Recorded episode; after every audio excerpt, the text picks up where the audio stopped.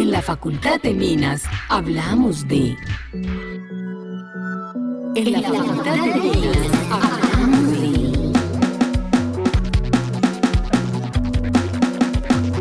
de... Ingeniería para la vida, innovación, igualdad de oportunidades, emprendimiento, diversidad, pensamiento complejo, equidad de géneros, ética del cuidado, proyectos con y para los territorios, investigación, ecología de saberes, campus sostenible, pensamiento crítico, cosmovisión sistémica.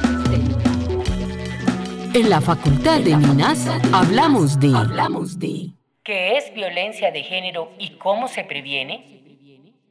Hola, buen día para todas y todos. Les saludamos nuevamente desde la Facultad de Minas de la sede de Medellín de la Universidad Nacional de Colombia, esperando que se encuentren muy bien. Yo soy Karen Ortiz, profesional de equidad de géneros, y junto a Claudia Álvarez de la Oficina de Comunicaciones estaremos acompañándolos en esta emisión. Claudia, ¿cómo estás? Cuéntanos si en la universidad ya volvimos a la presencialidad y cómo va avanzando este asunto. Hola Karen, estoy muy bien, muchas gracias. Sí, hemos ido retornando gradualmente a la facultad y aunque todavía hay actividades académicas y administrativas que se realizan en la virtualidad, hay que decir que en la presencialidad tenemos todos los protocolos y medidas listas para recibir a nuestra comunidad que poco a poco se está integrando nuevamente a las actividades. Es un reaprendizaje y estamos adelantando el retorno. Ahora quiero contarles sobre el tema de nuestro episodio, porque hablaremos de un asunto importante que se enmarca además en una conmemoración internacional, y es el Día de la Eliminación de todas las formas de violencia contra las mujeres.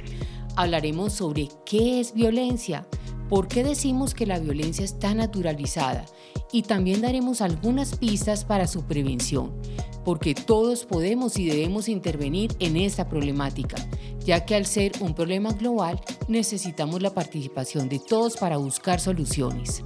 Así es, Claudia, y la idea es que vayamos pensando y reflexionando también en nuestras historias de vida e historias familiares, e indagando si en algún momento escuchamos o vivimos algún tipo de estas violencias, o si hemos sido testigos de situaciones relacionadas, porque para prevenir y atender la violencia, lo primero que debemos hacer es reconocerla, verla, revisar reflexivamente si la hemos vivido, hacer ese ejercicio de verbalizarla, es decir, hablar sobre esta, porque aunque sabemos que es un asunto complejo y muchas veces doloroso, es supremamente necesario para luego poder transformar esas realidades o historias y ser promotores y promotoras de la no violencia. Así que empezamos ya con este episodio porque hoy en la Facultad de Minas hablamos de prevención de violencias basadas en género. Bueno, Karen, yo propongo que separemos el concepto en palabras para entenderlo mejor. Así, para entender la noción de género, tenemos que hablar del sistema sexo-género. Por sexo se entiende todo lo biológico, lo natural, con lo que nacemos que es fijo. Entonces tú naces con unos genitales con los que te clasifican en un género determinado, hombre o mujer, a los que le asignan una categoría cultural lo que se aprende, la manera como se nos socializa para ser hombres o mujeres. Lo podemos entender en términos prácticos como una mochila, una maleta o un morral que la cultura nos da desde que somos niños o niñas y se va llenando de creencias, expectativas, roles sociales, actitudes, imaginarios y gustos a lo largo de la vida. Esa maleta la vamos cargando de fuertes ideas sobre los cuerpos sexuados y determina qué es lo que podemos hacer y qué no, qué está marginado y qué está permitido. Puede ser un morral bastante pesado por tanta carga simbólica que tiene pero la buena noticia es que podemos ir sacando de ahí imaginarios con los que nos sintamos incómodos, como hombres o como mujeres, de modo que podemos revisar cada rol prefijado y cada expectativa para cuestionarla y desmontarla, para que sea menos pesada y fija. ¿Sabes que esa metáfora para comprender el género a mí me gusta mucho, Claudia? Yo solamente agregaría que varias estudiosas de los temas de género, feministas, han analizado mucho este concepto de género precisamente para entender cómo culturalmente funciona el sistema de roles y los sistemas de poder y cómo hay violencias que viven las mujeres por el hecho de ser mujeres, por las categorías sociales que se imprimen sobre los cuerpos sexuados, por los estereotipos e ideas sobre ser mujer. Y allí es donde cobra importancia el concepto de violencia basada en género porque es esa violencia que se da por tu género, por ser mujer, por cómo te ves y que en el caso, por ejemplo, de las mujeres trans es aún más aguda. La base de estas violencias es el sistema de poder desigual entre hombres y mujeres, así como las ideas sobre poseer o tener dominio masculino sobre una mujer, o esa idea de que si no eres mía no eres de nadie y acabo con tu vida. Nos puede parecer muy aberrante, a, veces casos muy lejanos, pero realmente es algo que sigue sucediendo y cobrando la vida de muchas mujeres, y aunque no crean, es más cotidiano de lo que parece. En ese sentido, Karen, si es violencia de género y el concepto del género remite a lo cultural, los hombres y las personas con identidades de género diversas también pueden sufrir de violencia de género. Sí, Claudia, claro que sí. Lo que pasa es que la mayor parte de la violencia de género es perpetrada por los hombres contra las mujeres y por eso a veces se usan sin distinción los términos de violencia de género y violencia contra las mujeres. Incluso dentro del asunto de violencia de género entran también violencia contra los hombres, contra niñas y niños, contra personas con identidades de género diversas, porque como dices, lo que se ataca es el género. Lo que está en el centro es la discriminación por tu género y por todo lo cultural que eso implica. Entonces la violencia contra las mujeres es un concepto mucho más específico y hace parte de la violencia de género. Así es, Claudia. Y se usan de manera indistinta porque cuando nos remitimos a las cifras vemos que la mayoría de víctimas de violencia de género son mujeres y la mayoría de victimarios son hombres. Sí, Claudia, y son luchas y pugnas por el poder que desembocan en formas violentas de muchos tipos y todas afectan la integridad de la persona. Bueno, hagamos ahora una mirada a la historia y al origen de la fecha para que reconozcamos el contexto de dónde surge y mantengamos viva la historia de las mujeres que están implicadas.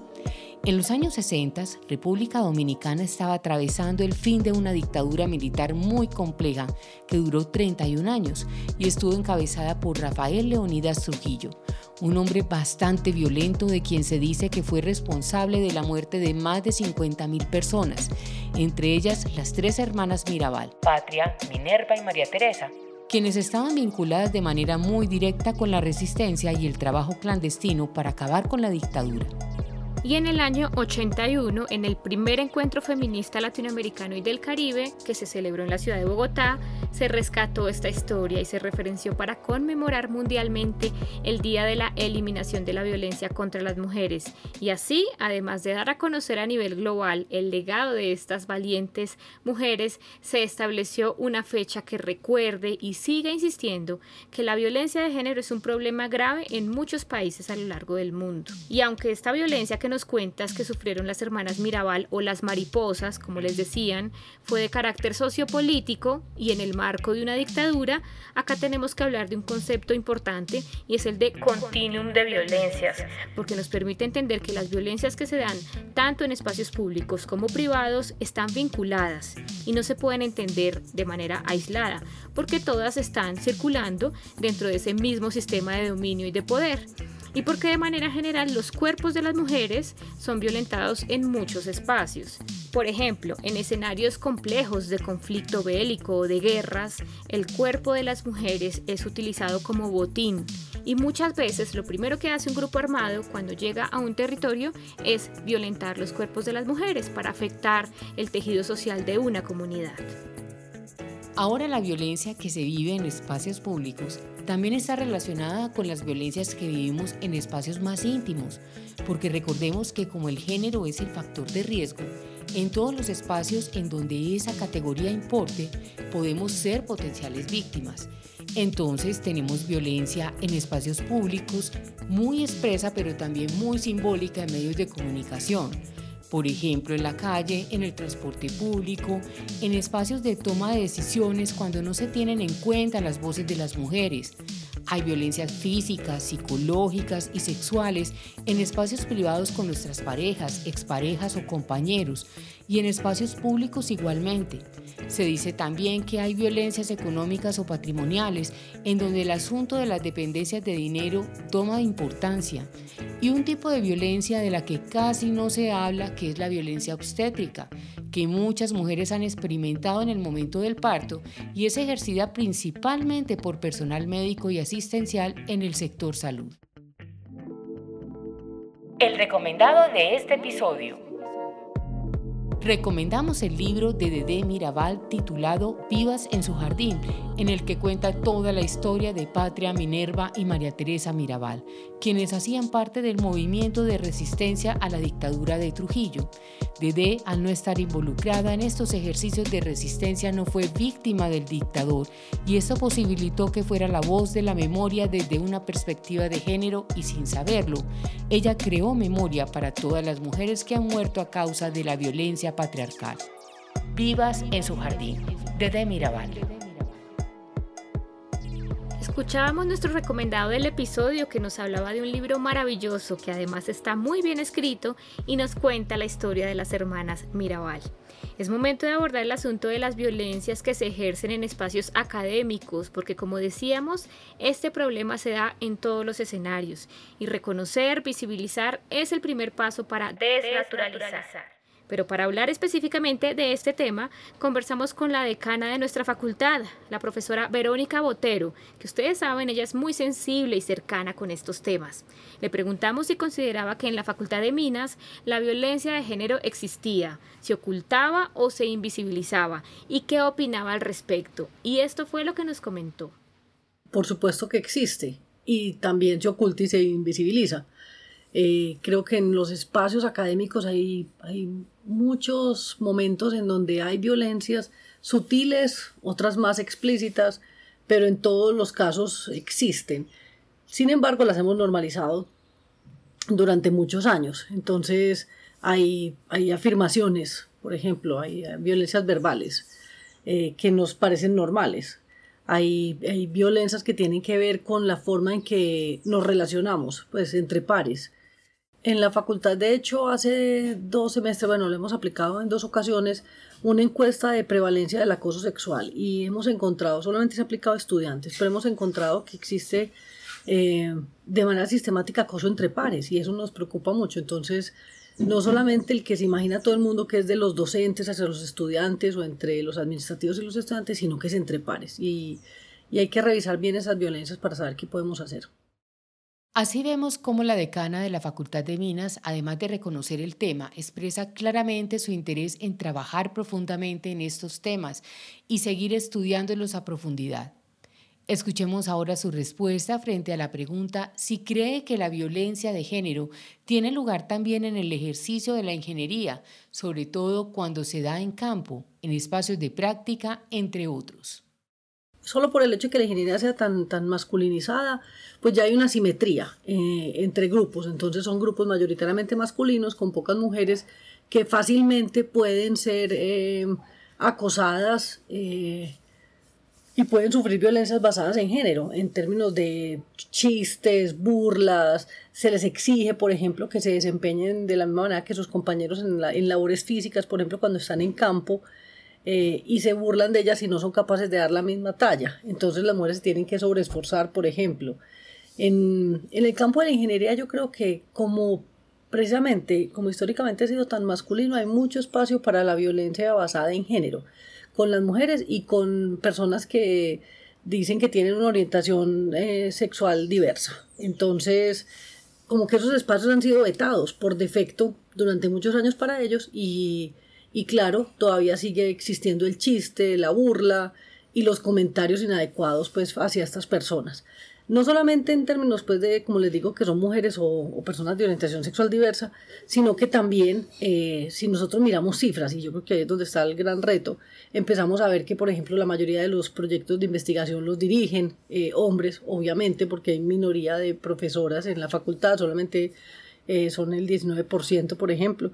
Entonces, en estos casos, pues claro, hay más hombres directores, hay más estudiantes hombres en los proyectos, porque también el balance de género entre los estudiantes es desigual, hay 65% hombres, 35% mujeres, en algunas carreras el balance es muchísimo peor, es 90% hombres, 10% mujeres, como el caso de mecánica. Entonces en estos espacios es, muy, es muy fácil que, que se produzca. Y claro, cada vez ponemos a esas minorías en espacios más reducidos, entonces eso también es una forma de violencia que todos tenemos que identificarla. Yo creo que el primer paso es identifiquémoslas, conozcamos el violentómetro, sepamos que muchas veces los comentarios que hacemos pueden, pueden molestar a alguien, eh, que hay que el comentario a la acción física hay un, un límite muy difuso y muy cercano. Entonces, que seamos conscientes en nuestro relacionamiento con los demás que las violencias basadas en género dañan personas, dañan vidas y que nosotros tenemos que ser partícipes en la, en la reducción de estas, de estas violencias. No es gratuito que en Colombia tengamos una ley eh, contra el feminicidio, pues una ley que, que castiga el feminicidio. Somos un país que mata mujeres, solo por el hecho de ser mujeres, por ejemplo, que, que mata personas con orientación sexual diversa. Entonces aquí tenemos una de las tasas más altas de, de muerte de personas trans, de activistas eh, ambientales. O sea, somos un país que no respeta la vida tenemos que revisar en nuestro lenguaje el, trato que le damos a los demás, porque ese trato verbal incita a la violencia. Y en un país donde la vida vale tan poquito, ese paso es muy fácil de dar. Entonces, yo simplemente los invito a que el 25 de, no, de noviembre se haga una reflexión, de verdad, acerca de nuestro rol en, ese, en esa construcción de paz y de un país libre de violencias. Y con este importante mensaje de la decana llegamos al final de este episodio y esperamos haber contribuido en algo en ese esclarecimiento de este asunto y en sensibilizar sobre la gravedad que reviste para que todos y todas seamos aliados de la prevención y el rechazo tajante de toda forma de violencia de género. Si les gustó este episodio, por favor compártanlo con sus conocidos, amigos, amigas y colegas. Nos vemos en otra emisión de este podcast para seguir conversando de otros temas. Hasta pronto. En la Facultad de Minas hablamos de... Es un podcast pensado para la comunidad universitaria y para el público en general. Les invitamos a que nos escriban sus comentarios a feminascomunica.unal.edu.com y a seguirnos en las cuentas de la Facultad de Minas de la UNAL en Instagram, Twitter y Facebook además a compartir todos nuestros contenidos. En la Facultad de Minas hablamos de... En la Facultad de Minas hablamos de...